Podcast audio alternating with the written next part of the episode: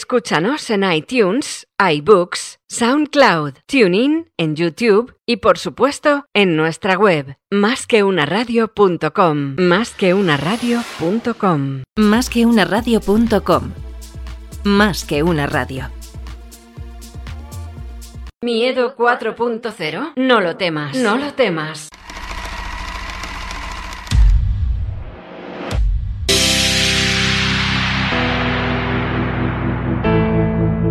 El tsunami, tsunami, el tsunami no existe, no existe.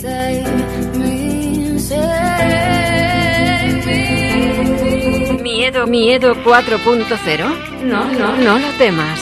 Es tu gran oportunidad.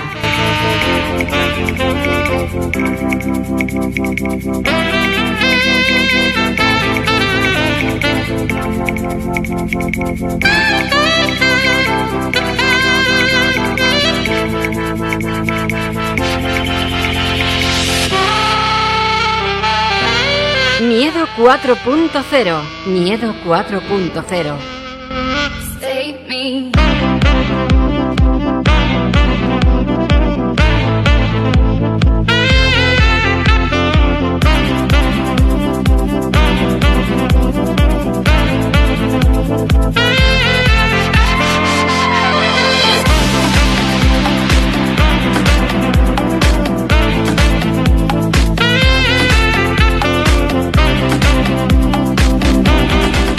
Pues hoy tenemos aquí a una persona, no sé si decir que un invitado muy especial, Paco, porque yo es que te miro y lo que veo es un amigo.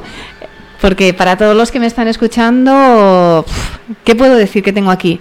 No sé si exagero, yo creo que no, si digo la persona que más sabe de I más de más I en No que España. pasarse, no hay que Eh, todavía pasarse. no he dicho quién eres.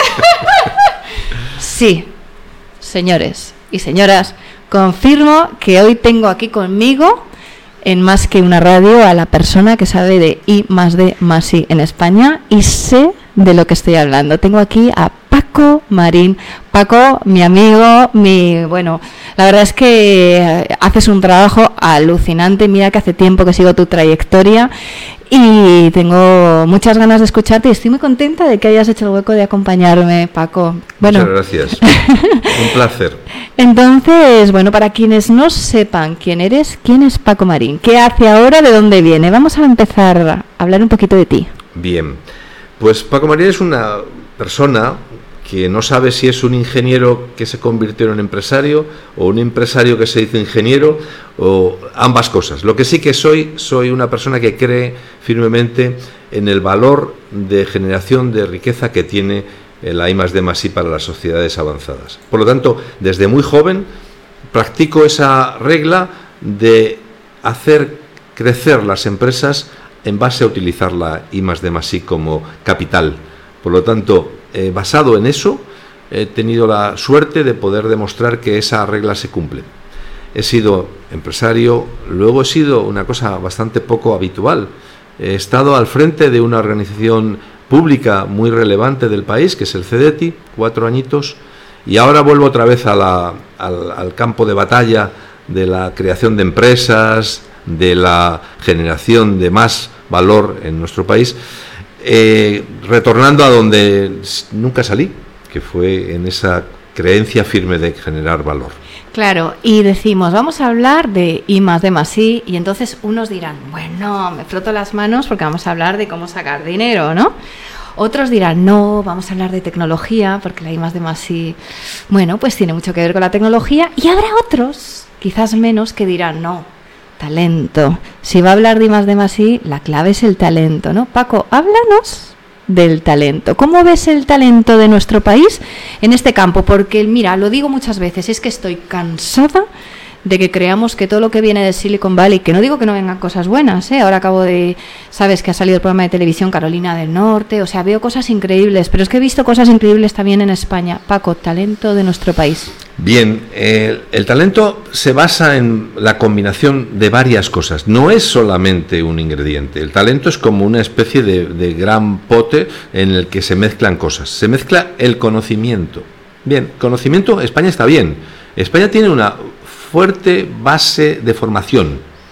En eso no nos podemos tampoco, eh, digamos, creer los mejores, pero no estamos en la cola. Nuestros eh, egresados de las universidades tienen un, nivel formativo suficientemente fuerte para estar en, ese, eh, en, ese, en esa competición. Pero además de ese conocimiento, lo que tenemos es otra condición tremendamente buena, que somos emprendedores, somos innovadores, somos gente que no nos paramos ante la incógnita. Y es fácil cuando te mueves por el mundo darte cuenta cómo países que tienen muchísimo mayor nivel que el nuestro, ante los problemas que se les enfrentan en el día a día, toman soluciones del libro. Y nosotros solemos buscar las soluciones que no están en el libro. solemos buscar las soluciones más creativas. Si tú combinas el conocimiento y, la, y las ganas de innovar, dan una combinación bastante sabrosa. Por lo tanto, talento, en esa combinación de esas dos cosas, estamos bien. ¿Dónde nos falta eh, para acabar de redondear ese talento? Orientar nuestro conocimiento y nuestra ambición hacia la solución de problemas concretos de la sociedad. Y ahí es donde yo creo que nos faltan dar un paso. En eso me voy a dedicar fuertemente porque creo que si lo hacemos redondearemos un triángulo francamente bueno. Bueno, bueno, bueno, me voy a dedicar, acabas de decir. ¿Qué vas a hacer, Paco? A ver, no me dejes aquí, cuéntanos qué vas a hacer y luego ya seguimos con las preguntas. Voy a hacer eh, varias cosas. Eh, nunca, nunca en mi historia he tenido un monocultivo. Siempre me ha gustado hacer eh, la combinación de varias cosas, entre ellas la parte empresarial, es decir, la parte de generación de empresa, generación de valor, pero también la parte de compromiso, aportación a la sociedad a través del asociacionismo. He sido siempre muy asociativo, muy partidario de juntarme con otros para hacer cosas juntos. Y en ese sentido, mi trayectoria durante toda mi vida ha sido, eh, ha sido como miembro de asociaciones profesionales, de asociaciones eh, ingenieros, de asociaciones eh, científicas, y ahora vuelvo a repetir esa historia después de mis cuatro años de experiencia pública. Voy a, voy a impulsar fuertemente un fondo de Venture Capital para identificar las mejores empresas españolas que puedan eh, competir en el mundo, con mi participación como vicepresidente de la Comisión de I de y de COE. Soy además eh, miembro honorario de Ecotec y miembro activo del Foro de Empresas Innovadoras. Por lo tanto, ves que no ando muy quieto. Cuando digo me voy a dedicar es porque me voy a volcar. Soy un convencido de que España tiene un hueco para jugar en esa liga de campeones que se va en el que se va a debatir el futuro de nuestro planeta. Claro, pero acabas de hablar de España, acabas de hablar de innovar y cuando pensamos en España como país innovador, pues no todo el mundo lo ve claro, ¿no? Porque claro, volvemos a lo que decíamos antes, no, es que innovar innovan fuera. Paco, ¿es fácil innovar en España? Porque aquí tendemos a ver también las dificultades, ¿no? ¿Es fácil? A ver, no es fácil porque venimos de una falta de tradición y cultura. No porque no tengamos los mimbres para hacer el cesto. Mi experiencia reciente me, dice que hay una nueva generación de empresas españolas que han llegado a tener semejante nivel de éxito que en la convocatoria de los programas europeos del instrumento PYME hemos sido el primer país con una tasa de éxito de cerca del 20% sobre la EU de los 28. Por lo tanto, realmente sí estamos en capacidad de competir. ¿Qué nos falta? Nos falta tradición, nos falta compromiso de los agentes sociales, nos falta una capacidad de relacionarnos con otros eh, elementos de la, del, esquema del ecosistema. Por lo tanto, yo sí creo que existe la eh, posibilidad de innovar. Nos falta dinero, nos falta regulación, nos falta cooperación y nos falta mantener una alta tasa de compromiso con la universidad. Y has hablado de dinero, Paco. Y claro, al hablar de dinero, eh, te ríes. Y de innovación, pues claro, todos pensamos en las ayudas, ¿no? ¿Y cuántas empresas he conocido que dicen, no, voy a pedir dinero para una ayuda? Y les vuelvo a preguntar y me dicen, no, bueno, claro, es que lo pensé mejor y resulta que me piden tantos papeleos que, mira, no me voy a molestar. O claro, ¿para qué voy a pedir una ayuda si no se dan? Y luego, claro, oyes otras versiones que hablan de que hay ayudas que no se llegan a dar porque no se piden. ¿Qué hay aquí de real? Es una mezcla extraña. Eh, Silvia. Es una mezcla un poco rara y un poquito yo diría, contradictoria. No es verdad que no haya ayudas, no es verdad que no haya posibilidades, es verdad que las ayudas cuando se convierten en dinero público que van a las empresas, tienen que tener unas ciertas exigencias. No podemos pedir una ayuda que no tenga a juicio de los que van a emitir ese, ese, ese, derecho las garantías no del punto de vista eh, solo tecnológico, también económico. Luego existen.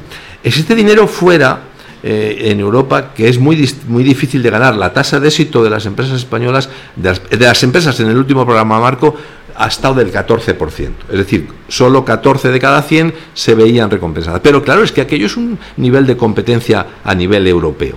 Por lo tanto, yo sí creo que existen posibilidades. Cedeti, por ejemplo, tenía una tasa de éxito muchísimo más alta. Eh, en algunos casos estaría entre el 30 y el 50%. Luego, evidentemente, tienes que ser un buen proyecto, tienes que tener una buena credibilidad sobre tu proyecto, pero si tienes eso y tienes decisión, hay que decir que sí que existen las oportunidades. Lo que pasa es que lo que no se puede hacer, y ahí sí voy a ser radical, no se puede hacer un proyecto para tener el dinero, es decir, buscar un dinero, buscar el dinero y, y crearse un proyecto, es al revés.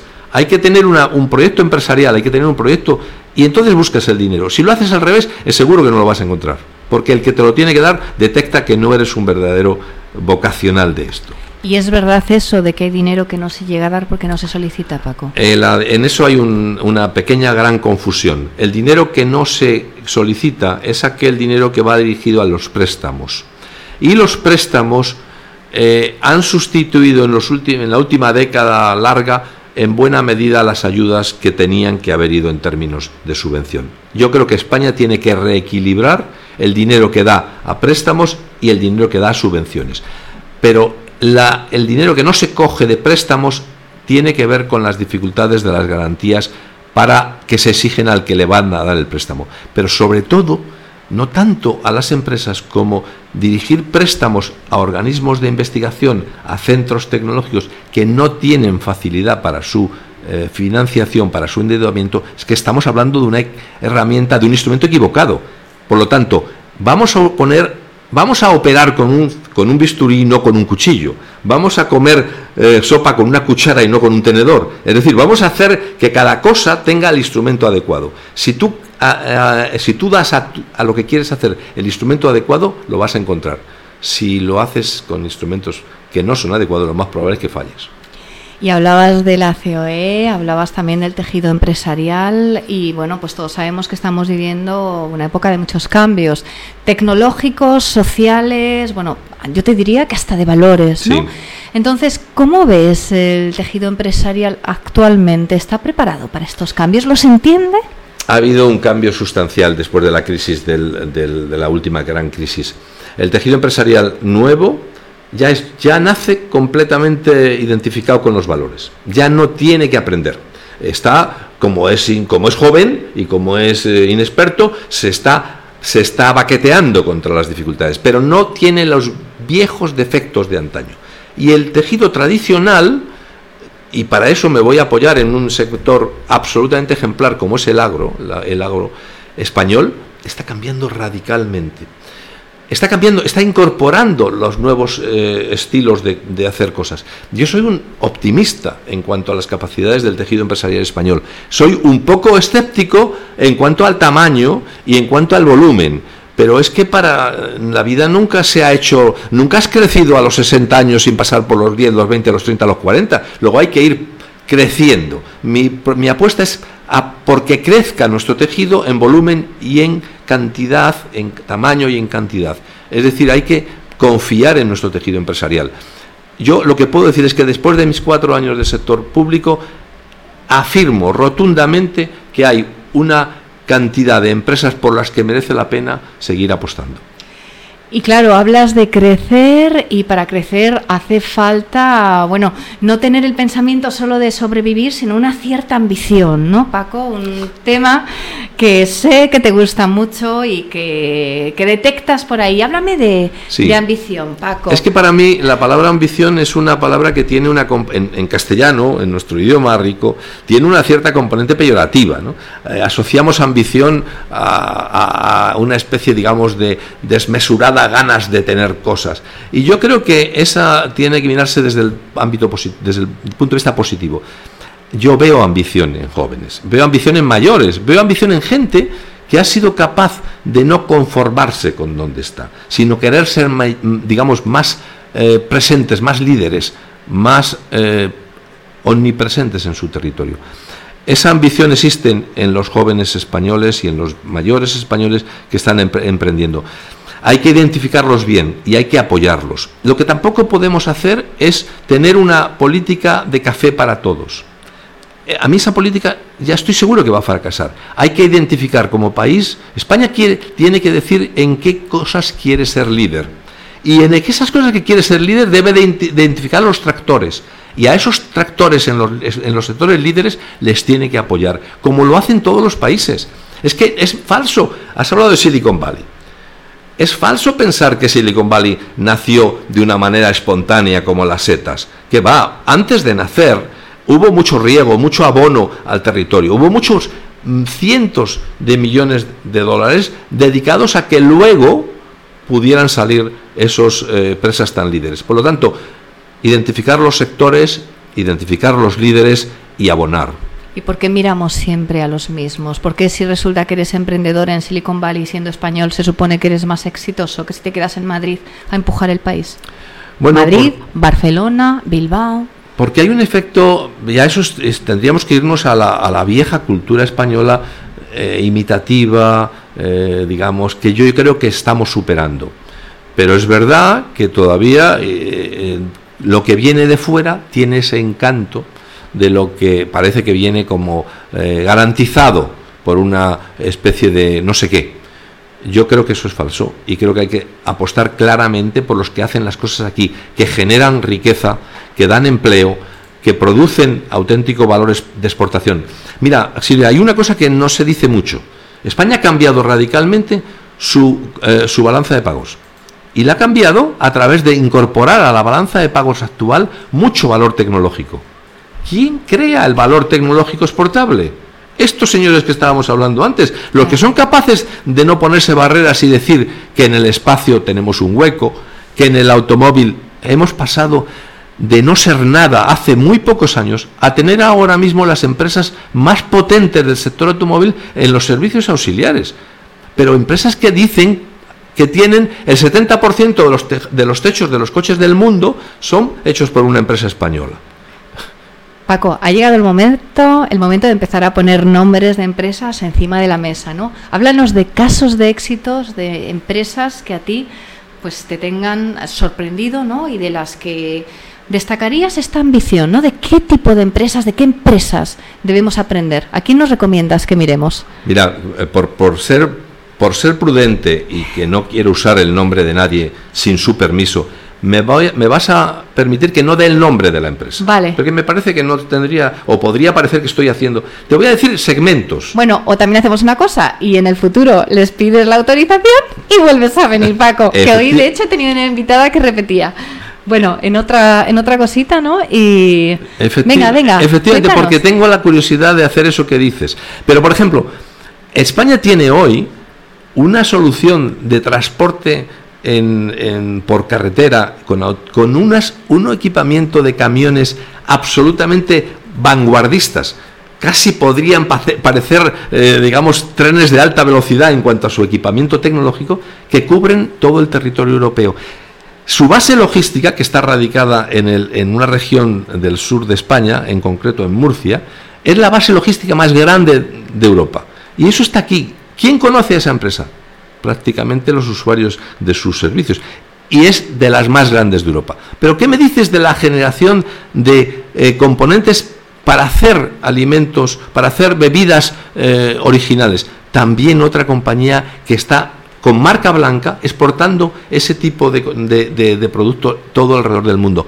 O perfumes, aromas, o, como he dicho antes, elementos auxiliares del coche, que tienen factorías, como es lógico, distribuidas en todos los sitios donde se fabrican coches en el mundo. Más de 30.000 empleados. Y, por ejemplo, una compañía pequeña radicada en, el norte de en Cataluña que hace gran parte de las soluciones de los coches eh, de los coches automáticos del futuro dedicados a la, seguridad de ese automóvil. Se podrían estar diciendo decenas de casos. Por lo tanto, eh, me gustaría, fíjate, me lo has dicho, me gustaría identificar esos casos para ser más concretos y ponerle nombre y apellidos, porque creo que eso podría interesar al lector y podría interesar al ciudadano para darse cuenta, con nombres y apellidos, de que estamos hablando de realidades. Paco, deberías escribir un libro. Estoy convencida de que si escribieras un libro sobre todas estas cosas que has hecho, todas estas lecciones aprendidas, todas estas empresas y todas estas personas que hay detrás de estas empresas. Te saldrías, Paco. Es que necesitamos libros como ese. Bueno, es una vieja idea, es una vieja idea, sí, que me ronda. Lo que pasa es que me cuesta trabajo mm, dedicar el tiempo para hacer esas cosas, porque como ya os he dicho antes, tengo, tengo tantas cosas ganas de hacer, pero, pero es un reto pendiente. Claro, es que estás muy liado en sitios como Cotec y la COE. ¿Cómo no estar liado ahí? ¡Qué privilegio! poder estar en espacios como esos. Cuéntanos qué haces en Cotec. Pues mira, en Cotec tenemos un, reto importantísimo y es asociar a esa marca tan potente, es la, es la patronal de todas las empresas españolas, asociarlas más con el mundo de la I más de manteniendo su razón de ser, pero no aislándola, su razón de ser laboral, de relaciones dándole una visión más amplia. Hoy se da en Davos una cosa muy curiosa. Hoy, está, hoy se inaugura Davos. Y hoy dice Davos, que es el centro de, la, de las grandes empresas del mundo y de los grandes creadores de opinión, que las empresas tienen que cambiar su leitmotiv de solo estar para producir beneficio a sus, a sus accionistas a pasar a ser unos generadores de valor para toda la sociedad, compromiso con el entorno en el que viven, compromiso con sus trabajadores. Esa idea de una empresa más vinculada creo que debería de ser abanderada por COE. Es muy ambicioso, pero para eso realmente merece la pena trabajar. En Cotec la idea es más fácil porque Cotec nace para hacer innovación, para empujar la innovación, pero lo que pretendemos es llevarlo a la ciudadanía. Pretendemos que la ciudadanía se entere de que lo que se hace en las empresas, en las universidades, en los centros de investigación, tiene mucho que ver con su calidad de vida.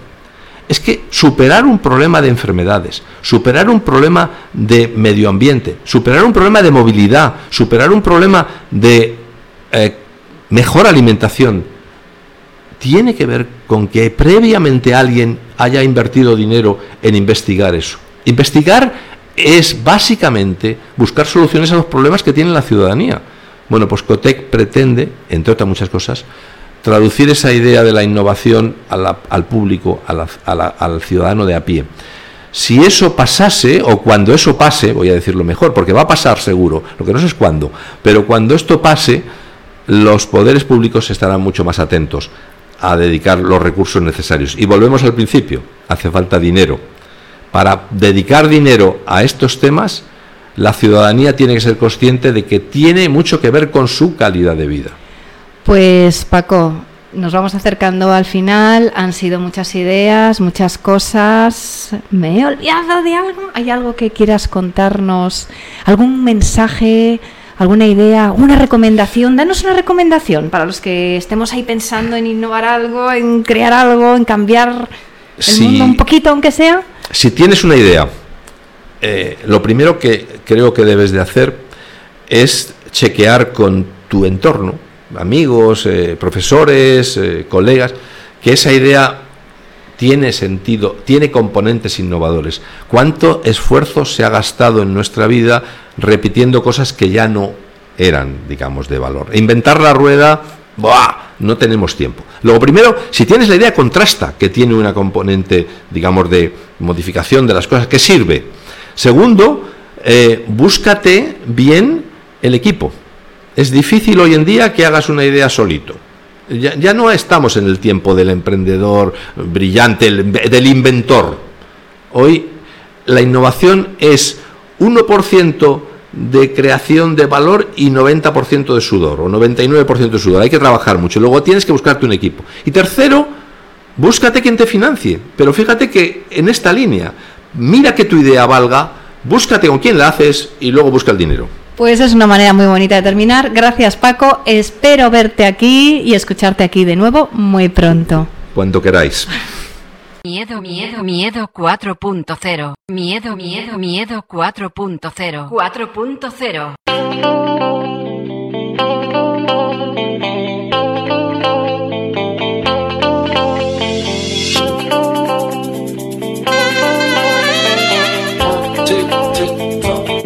4.0.